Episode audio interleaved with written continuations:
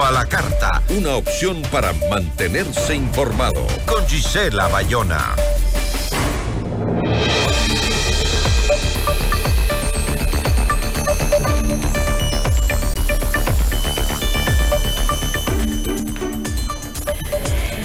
Después de, un día de violencia sin precedentes en la historia de nuestro país, el presidente Daniel Novoa decretó una extensión del estado de excepción que además declara la existencia de un conflicto armado interno. ¿Qué significa esto para los ciudadanos comunes? La entrevista a la carta, en diálogo directo con los protagonistas de los hechos.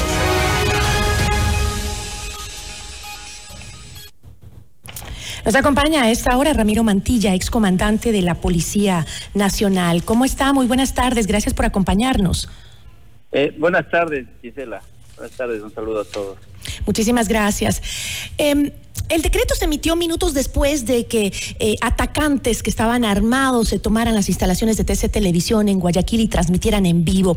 Este nuevo decreto dispone identificar a los grupos organizados como organizaciones terroristas y actores no estatales beligerantes, dado que el conflicto armado, eh, dado que hay un conflicto armado interno. Sin una explicación clara por parte de las autoridades, ¿Qué significa esta declaración para la ciudadanía, para la gente común, para los ecuatorianos? Bueno, este es más bien un, tema técnico de respeto de derechos humanos. Eh, sinceramente, es para que los organismos de seguridad del Estado, en este caso Fuerzas Armadas y Policía Nacional, cumplan determinadas reglas. Este derecho internacional humanitario que es muy reconocido en el tema de conflictos entre países. También se aplica a los conflictos internos con la finalidad de que las dos partes en conflicto eh, cumplan ciertas determinaciones en, el, en el asunto de no atacar eh, hospitales, no atacar a la población civil, sino más bien entre, eh, en este caso sería Fuerzas Armadas, Policía Nacional, Nacional y estos grupos organizados y, el enemigo, digamos, como una guerra. Así es, pero una guerra interna, un conflicto interno sería más bien porque eh, tipo guerra es, otro otro tema, otra dimensión. A ver, pero el presidente, eh, tanto em, en su eh, en varios medios como en su cuenta de X, había señalado que las Fuerzas Armadas se van a movilizar en el país para proteger la seguridad ciudadana, dijo. Esto quiere decir que también las Fuerzas Armadas van a tener em, la posibilidad de detener a cualquier eh, tipo de ciudadano y ejercer las veces de Policía Nacional? Sí, bueno, el detener a las personas en delito flagrante puede hacerlo cualquier ciudadano y entregar a la policía inmediatamente. Ya. Esto es la coordinación que tiene que haber entre Fuerzas Armadas y Policía Nacional. En este caso, en el decreto 111, en el que se reconoce un, conflicto armado, eh, la Policía Nacional se subordina a la planificación que hace eh, Fuerzas Armadas. Entonces, eh, es diferente la, la, el trabajo complementario lo hace la Policía Nacional al trabajo de Fuerzas Armadas. Estaba escuchando también al presidente que en el tema de las de, los centros de rehabilitación social intervendrá Fuerzas Armadas únicamente. Ahí hay, va a haber un vacío, un, un, tema de, de, porque todo este, este, estos asuntos son procedimientos eh, judiciales y policiales también. Entonces debe haber equipos de, de Policía Nacional en el, porque va a haber delitos al interior de los centros de rehabilitación, va a haber aplicación eh, del uso progresivo de la fuerza, todo eso tiene que ser evidenciado para evitar a futuro que se diga que se violaron los derechos humanos, que se, se usó excesivamente la fuerza. Entonces, es un procedimiento que debe ser compartido entre Fuerzas Armadas y Policía Nacional. Ya, ahora eh, usted mencionó, dijo, no, no se debe hablar técnicamente de guerra, sino de conflicto interno. Eh, sin embargo, el presidente Daniel Novoa ha dicho en varias de sus exposiciones eh, radiales e incluso a través de sus cuentas en redes sociales de que estamos en un estado de guerra, pero un poco la guerra es contra quién, porque eh, si algo aprendimos en el caso Metástasis es que las bandas delictivas tienen eh, penetración en diferentes dimensiones del Estado que incluyen a altos funcionarios.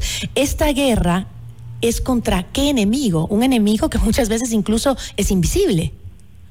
Así es. Eh, el término guerra posiblemente se asocia al conflicto interno por, por la gravedad y por la recomendación de, de, eh, de los asesores en el tema militar. Si es, es, una guerra, es un conflicto interno, pero una guerra es una dimensión más grande en donde una guerra se, se, se, se aplica y se utiliza armas, eh, depende del, del eh, de la dimensión también del, del contraventor. Nosotros le decimos, este es un tema de terrorismo también, ¿no? Uh -huh. Entonces, el conflicto ya se eleva de nivel, ya no es solo el, el GDO, el grupo delincuencial organizado, sino ya es un, un tema de terrorismo también. Entonces, sí, posiblemente el presidente para expresar la, la, la, magnitud del problema diga que es una guerra y, y, y, sí, pues todos a la final es un conflicto que, que puede llegar inclusive a, a, elevarse de nivel. Pero yo estoy seguro que el trabajo conjunto de Fuerzas Armadas y de Policía va a ir eh, menguando todas estas actividades de los delincuentes, de estos grupos, y ya vemos muchos resultados y buenos resultados. Eh, la reacción inmediata de la policía ayer en, en la eh, cuando se tomaron TC, inclusive ya Fuerzas Armadas también en operativos en Esmeraldas, en Puerto Bolívar, eh, están siendo detenidos los responsables de estos actos de violencia que se dieron en estos dos días. Eh, y este decreto, o sea, modifica el decreto que firmó ayer el, el presidente de esta extensión, ¿cómo las eh, instituciones del orden pueden utilizar la fuerza? Eh, no modifica. Eh, a veces hay una discusión, digamos una, eh, puede ser malinterpretación, pero el, el, toque de queda va desde 23 horas a 5 de la mañana, eso está claro.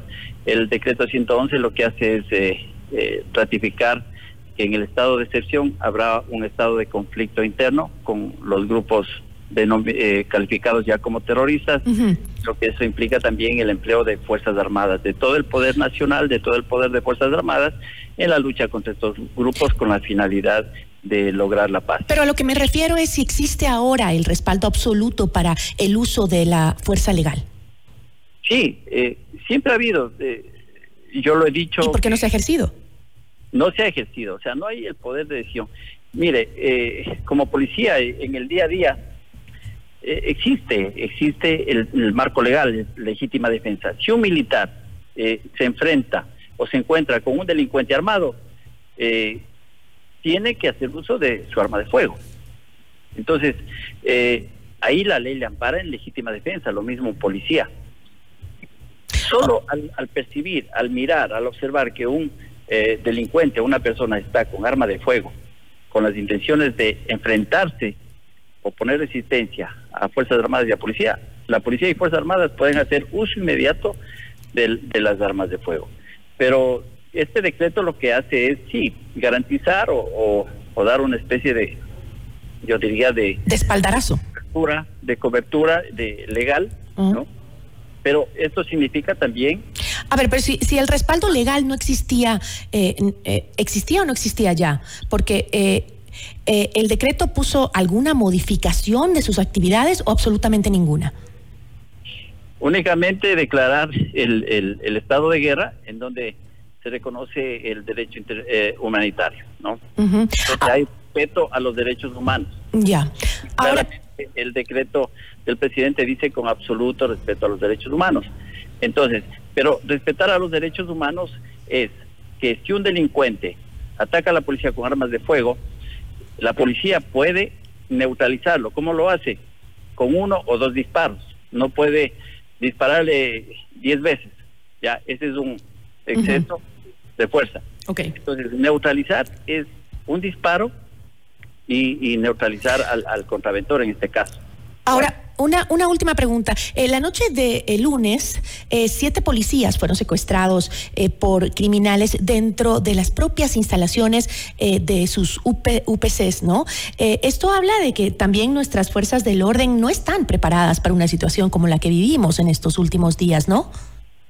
Mire, eh, yo pienso, y, y, se los he dicho a algunos generales de, que están en servicio activo, la policía ya tiene que modificar su dispositivo.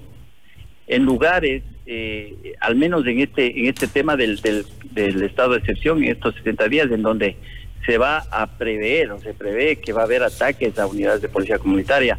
La policía tiene que organizarse mejor. A los auxilios es preferible de que salgan eh, un patrullero, dos motos, es decir, ya no vaya un policía o dos policías a los auxilios o no dejen en las unidades de policía comunitaria solos a policías o hagan base en unidades de policía comunitaria varios policías, varios dispositivos para que puedan estar en, en, equipo, en, un equipo táctico. Y en lugares en donde, eh, en Esmeraldas, pero en todos esos casos tiene que haber equipos eh, de reacción. Pero tenemos el personal para ese tipo de cosas, porque por ejemplo el, el gobierno anterior hizo graduaciones express de policías, ¿no? Eh, para aumentar las filas de seguridad que tenemos en el país, pero sin embargo es eh, parecería que hoy estamos viviendo justamente eh, las consecuencias de esa eh, graduaciones express, porque es una capacitación a la, rápida para que salgan a, trabajar y tal vez no es la que se necesita en momentos tan difíciles como estos, ¿no? Mire, en este momento toda la Policía Nacional está concentrada a nivel nacional, entonces existe capacidad operativa para reorganizar las fuerzas, los recursos y, ser, más fuertes. Entonces esto ya le corresponde planificar eh, a la Policía Nacional cómo ser más fuerte y evitar ser débil y, evitar que los policías sean secuestrados. Es decir, organizarse, organizarse y ser más fuertes con respuestas inmediatas y si hay armas largas antiguas pero que sí funcionan y, empezar un poco eh, este tema de, ser más fuertes operativamente. Yo le agradezco mucho, eh, Ramiro, por habernos acompañado. Muchísimas gracias. Gracias, Gisela. Ramiro Mantilla, ex comandante de la policía.